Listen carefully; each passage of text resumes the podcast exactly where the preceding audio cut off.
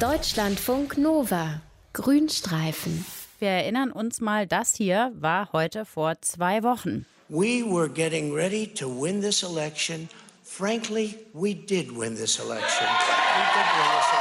Ja, vielleicht hat er es da wirklich noch gedacht, noch US-Präsident Trump, vielleicht auch nicht, dann hätte er gelogen wie so oft. Kaum einer macht es öffentlich so dreist und so oft wie er. Aber andere machen es natürlich auch. Es gibt viele Studien dazu, wie oft am Tag wir lügen. Die Zahlen, die dabei rauskommen, die sind sehr, sehr unterschiedlich bei diesen Studien. Aber keine Studie kommt zu dem Ergebnis, dass wir nicht lügen. Also, unterm Strich sind wir alles verlogene Wesen, aber wir sind damit nicht allein. Auch in der Tierwelt, da wird gelogen. Unser Tierexperte Dr. Mario Ludwig ist in der Leitung. Wann wird denn da gelogen bei den Tieren? Ja, Steffi, also gelogen und natürlich auch betrogen wird im Tierreich vor allem dann, wenn es nicht um die eigenen Interessen geht. Also zum Beispiel, wenn man den Nachwuchs schützen will. Zum Beispiel Sandregenpfeifer, aber es gibt auch andere Vogelarten. Wenn sich da jetzt ein Fressfeind dem Nest nähert und jetzt das Gelege oder die Küken bedroht, dann täuscht die Mutter wirklich ganz gezielt und mit einem wirklich großen schauspielerischen Können eine Verletzung vor, also zum Beispiel einen Flügelbruch, weil mit dieser wirklich vorgetäuschten Behinderung, da signalisiert sie ja dem Fressfeind, hey, ich bin eigentlich eine ganz leichte Beute und lockt ihn dann immer weiter vom Nest weg. Mhm. Und wenn dann die Gefahr für die Eier oder für die Jungtiere, wenn die dann gebannt ist, dann fliegt die Mutter einfach weg und der Marder oder sagen wir mal die Katze, die haben dann natürlich das Nachsehen. Genau das Gegenteil von den Regenpfeifern, das machen Zebrafinken. Die täuschen, wenn sie krank sind, vor gesund zu sein. Das wiederum hört sich jetzt aber so ein bisschen unlogisch an. Warum machen die das denn? Das machen die, um in Sachen Sex nicht zu kurz zu kommen.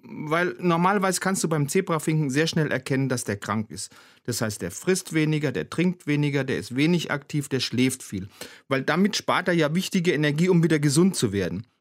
Es gibt aber jetzt ganz bestimmte Situationen, in denen Zebrafinken ihre Krankheit wirklich durch Aktivität, durch gesteigerte Aktivität versuchen zu verbergen, eben wenn es um die Fortpflanzung geht, weil da ändern sich einfach die Prioritäten, weil äh, als mögliche Sexualpartner, das sind kranke Tiere nicht so arg geschätzt. Und da heißt dann eben für den Zebrafinken Schnabel zusammenbeißen und ordentlich schauspielern. Also Stichwort Fortpflanzung, ist das denn generell so ein Thema, bei dem Tiere, hm, ich sag mal, ihre Artgenossen gerne mal täuschen? Gibt es dafür noch mehr Beispiele? Ja, also im Tierreich wird gern gelogen, äh, auch gern gelogen, dass sich die Balken biegen, wenn es um Fortpflanzung geht. Äh, wunderbares Beispiel, Mehlschwalbenmännchen, die haben einen ganz raffinierten Trick drauf um ihre Weibchen von Seitensprüngen abzuhalten. Also, wenn der Schwalbenehemann jetzt nach Hause zum heimischen Nest kommt und seine Herzdame ist jetzt nicht anwesend, dann stößt er einfach einen sogenannten Feindruf aus. Das ist ein Ruf, der soll signalisieren, hey, Achtung, Feind ist in der Nähe unterwegs und schon kommt das Weibchen blitzartig ins eigene Nest zurück. Das ist mal schlau. das ist eine clevere Sache. Und, und Hähne, die sind genauso clever, die betrügen auch auf dem Hühnerhof. Also wenn jetzt zum Beispiel so ein Hahn hat Lust auf Sex, dann lockt er einfach die Hennen mit einem sogenannten Futterruf an. Und das, obwohl wirklich weit und breit kein einziges Körnchen zu, äh, Futter zu finden ist. Und äh, ja, die Hennen fallen halt drauf rein. Sehr, sehr raffiniert. Aber wer ist denn der raffinierteste? War es schon der Hahn oder toppt da noch jemand äh, den Hahn? Ich habe da gleich äh, zwei Stories in Oha. petto. Also, die eine, eine wunderbare Geschichte, ist vom Pavian Paul. Paul war ein junger Pavian, war in Südafrika, hat er gelebt. Und da haben schottische Wissenschaftler gesehen, wie Paul wirklich mit einer ganz raffinierten Lüge seinen Speisezettel so ein bisschen aufgebessert hat. Weil Paul hat so eine ältere Pavian-Dame beobachtet, die hat gerade mit viel Mühe ein paar Kartoffelknollen ausgegraben. Mhm. Und an die wollte er natürlich rankommen und deshalb hat er ganz tief in die Trickkiste gegriffen. Der hat zunächst mal so ein bisschen in der Gegend rumgeguckt, dass er nicht von anderen Pavianen beobachtet wird. Und dann hat er wirklich mit einem ganz herzzerreißenden Schrei um Hilfe gerufen. Und natürlich hat Pauls Mama genauso reagiert, wie jede gute Mutter in so einer Situation reagieren würde. Diese Affenmutti ist rangestürmt, hat mit einem Blick festgestellt, hey, die einzig mögliche Bedrohung für meinen Sprössling, das ist dieses Weibchen mit den Kartoffeln.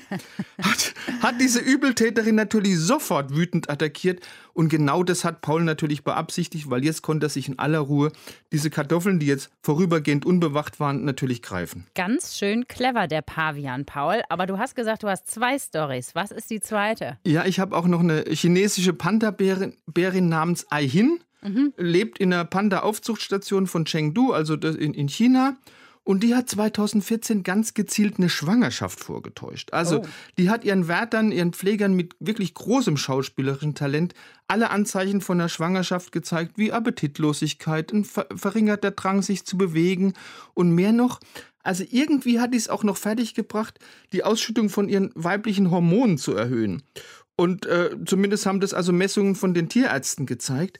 Und mit diesen wirklich kombinierten Täuschungsaktionen da hat die Panda-Bärin, zumindest äh, haben das ein paar Zoo-Mitarbeiter vermutet, ein ganz bestimmtes Ziel verfolgt. Also die wollte in den Genuss von der Vorzugsbehandlung für schwangere Pandadamen kommen. Oha, was Weil, ist, wie geht die denn? ja, die kriegen immer von der Zoodirektion, also für die Zeit ihrer Schwangerschaft, äh, kriegen die nicht nur ein Einzelgehege, das übrigens mit einer Klimaanlage ausgestattet ist, sondern die kriegen auch mehr und qualitativ höhere, äh, höherwertigere Nahrung, also Aha. wie zum Beispiel Brot und, und Früchte.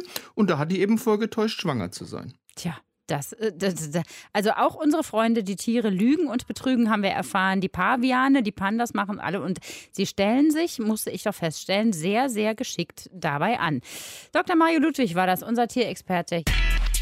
Deutschlandfunk Nova. Grünstreifen.